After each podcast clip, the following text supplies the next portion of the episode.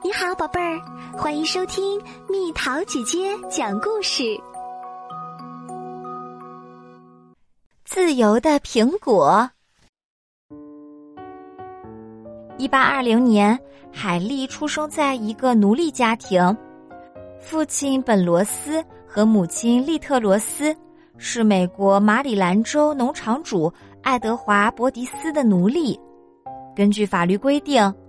海莉和他的兄弟姐妹也都属于伯迪斯。奴隶的生活非常艰辛，他们要砍树、清理沼泽、耕种田地，还要做伯迪斯农场里的其他工作。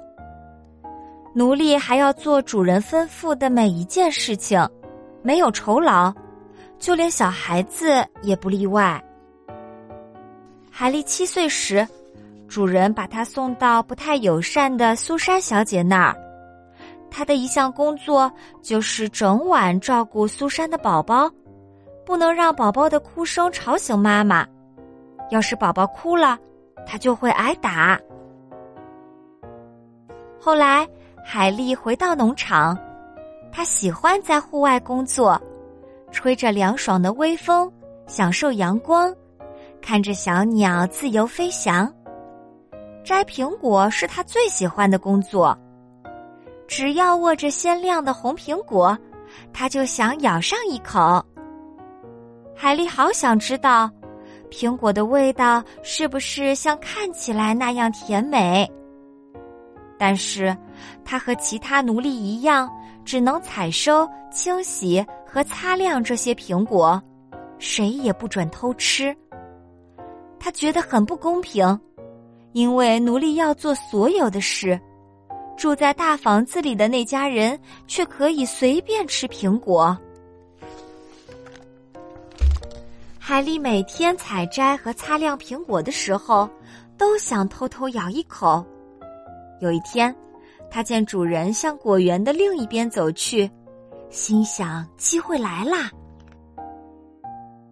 可是，正当他用力咬下第一口时，就被迅速返回的主人逮个正着，他愤怒的挥起鞭子抽打海莉，鞭子穿透衣服，划破皮肤，在他身上留下了永远无法消失的伤痕。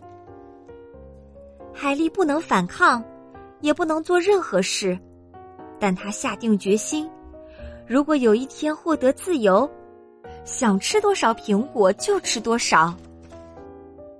几年之后，海莉嫁了一个名叫约翰·塔布曼的男人。一八四九年，主人准备把她卖到南方，她不得不离开丈夫和兄弟姐妹。海莉决定采取行动，她要逃离伯迪斯农场。走了很久，才来到安全之家，因为她知道那里的地下铁路成员会帮助她。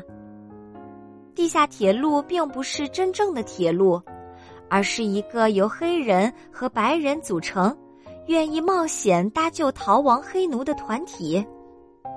海莉穿越浓密的树林和冰冷的沼泽，追随北极星，朝自由的北方前行。一路上小心翼翼，以防被带着猎狗追捕逃亡黑奴的警察抓到。海莉躲在农家的马车里，逃往另一个安全之家。在特拉华州的河边，有位船夫帮他渡河。到了新泽西州河岸，他又从那儿一路逃到宾夕法尼亚州的费城，终于在北方获得自由，完成了他的第一个心愿。可是。过着自由生活的海莉并不快乐，因为她的家人还是奴隶。她找到厨师和女仆的工作，存够了钱，便一次又一次的回到马里兰州，带领家人和族人逃离奴隶的生活。海莉这么做非常危险，那些奴隶主很生气，出重金悬赏捉拿他。但海莉仍然愿意担当地下铁路列车长的重任，带领其他奴隶争取自由。他和所有的乘客也从来没有被捕过。一八六九年，海莉在纽约州的奥本附近买了一所房子，在那条通往自家道路的两旁，他栽满了苹果树。他花了很长时间，完成了第二个心愿。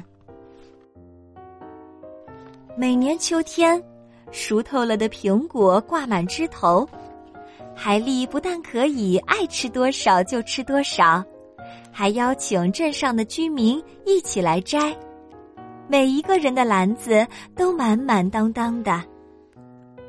对每个前来分享苹果的人来说，海莉塔布曼栽种的是自由的苹果。